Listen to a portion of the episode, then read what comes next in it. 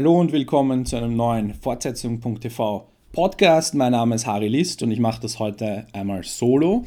Normalerweise gibt es von mir jetzt im Sommer jede Woche einen Text, wo ich euch eine Serie empfehle, die kurzlebig ist äh, oder war und schon vorbei ist und die ihr guten Gewissens zwischendurch schauen könnt, jetzt im Sommer, wo nicht allzu viel von den großen Serien am Start ist und die euch die Zeit überbrücken sollen, bis äh, im Herbst dann wieder die wichtigen Serien losgehen. Normalerweise kommt das von mir als Text diese Woche einmal in Form eines Podcasts. Das hat äh, drei Gründe. Erstens, ich wollte es einfach mal ausprobieren. Zweitens, ziemlich viel zu tun bei mir ich habe viel äh, um die Ohren und glaube, dass ich, wenn ich nicht so viel darauf achte, was ich, wie ich meine Sätze formuliere und das eh alles schön in Rechtschreibung, bla bla bla, dass das einfach ein bisschen schneller geht. Und der dritte Grund ist äh, das Wetter. Ich glaube nicht, äh, dass viele Leute vom Computer sitzen, Texte lesen. Auf euren Tablets wird das auch alles spiegeln.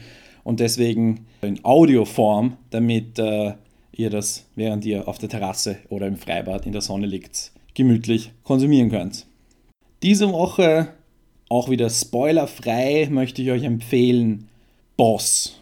Boss ist ein One-Hour-Drama, 55 bis 60 Minuten pro Folge von dem Sender Stars. Ich habe schon äh, Magic City äh, präsentiert von dem gleichen Sender. Äh, Boss lief ungefähr zur gleichen Zeit, ist aber eine komplett andere Serie spielt in der Gegenwart in Chicago.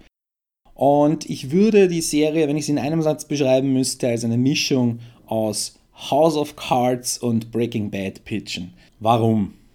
Wir haben den Bürgermeister von Chicago, Tom Kane, gespielt von Kelsey Grammer. Und ähm, er ist ein gnadenloser Herrscher der Stadt. Er ist äh, zwar gewählt, aber er ist, äh, steht Kevin Spacey um nichts nach, was äh, Ruchlosigkeit angeht. Und ganz zu Beginn der Serie bekommt er eine Diagnose, zwar die Krankheit Lewy Body.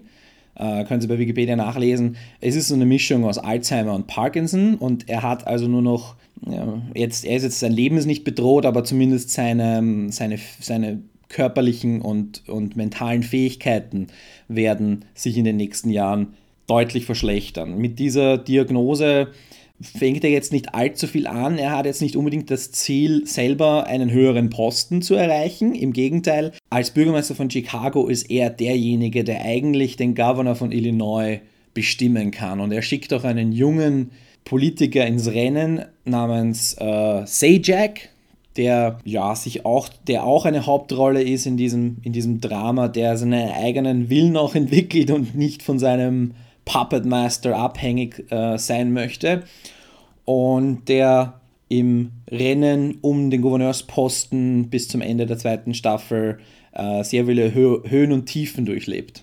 Tom Kane, der Bürgermeister, hat eine Frau, mit der er eine sehr kalte, sehr merkwürdige Ehe führt. Auch das kommt uns aus House of Cards bekannt vor. Sie hat auch ihre eigene Agenda und die beiden führen eigentlich nur eine Zweckehe. Es gibt noch eine Tochter, die eine sehr spannende Figur ist, mit der er erst durch die Diagnose wieder Kontakt aufnimmt zu Beginn der Serie. Die Krankheit schreitet fort, er äh, bekommt immer mehr körperliche Probleme und vor allem Halluzinationen, was vor allem in der zweiten Staffel dann zu ja, Auftritten von Figuren führt, die in der Szene gar nicht da sind und ähm, die ihm irgendwie so auf der Schulter sitzen wie Teufelchen und Engelchen. Und äh, nein, sie sitzen ihm nicht wirklich auf der Schulter, aber sie sind halt da. Das Ganze hat zwei Staffeln lang gedauert, 18 Folgen, also 18 Stunden ein Wechselbad der Gefühle, möchte ich nicht sagen, aber ein Wechselbad der Intrige. Er, nochmal, er, Tom Kane steht äh, Frank Underwood um nichts nach. Es geht halt nicht um die ganzen Vereinigten Staaten, sondern es geht halt nur unter Anführungszeichen um Chicago. Wer House of Cards mochte, wird Boss auch okay finden. Der Cast ist, besteht nicht wirklich aus Stars, ähm, außer Kelsey Grammer kennt man jetzt die anderen als Serienfan schon, aber das sind jetzt keine Namen, die Serien verkaufen dabei. Das mag ein Grund dafür gewesen sein, warum die Quoten wirklich sehr bescheiden waren. Und ähm, Stars dann eben nach zwei Staffeln beschlossen hat, es wieder sein zu lassen, obwohl sogar ein Golden Globe gewonnen wurde von Kelsey Grammer. Die Psychologie in der Serie ist extrem spannend. Ich glaube, man kann viel darüber diskutieren. Wir haben sehr viel mit Sucht zu tun. Wir haben sehr viel mit politischer Ethik zu tun oder mit dem Fehlen von politischer Ethik eigentlich. Und ich habe letzte Woche Deadwood empfohlen. Ich habe letzte Woche einen Shakespeare-Vergleich gebracht. Auch Boss, genauso wie House of Cards, ist eine Serie, wo man im gleichen Satz Shakespeare erwähnen kann. Tom Kane hat zwei Gehilfen, Ezra Stone und Kitty O'Neill, die zu den mm, kältesten Charakteren gehören, die ich je gesehen habe, die sehr spannend sind, wie sie sich verhalten, wie sie sich entwickeln. Und äh, wenn ich von Kälte rede, muss ich auch auf das Color Grading zu sprechen kommen. Die Serie wirkt, als hätte man das Originalbild von der Ari Alexa oder Red Epic oder mit was auch immer sie gefilmt haben, genommen und hätte auf Farbkorrektur vergessen oder verzichtet. Es ist ein ganz eigener Look, mit dem man erst warm werden muss. Auch hier gab es einen bekannten Regisseur, der den Piloten übernommen hat und als Executive Producer tätig ist. In dem Fall war es Gus Van Sant, Milk und so, das kleine Filmempfehlung. Und das war's auch schon wieder. Schaut euch Boss an.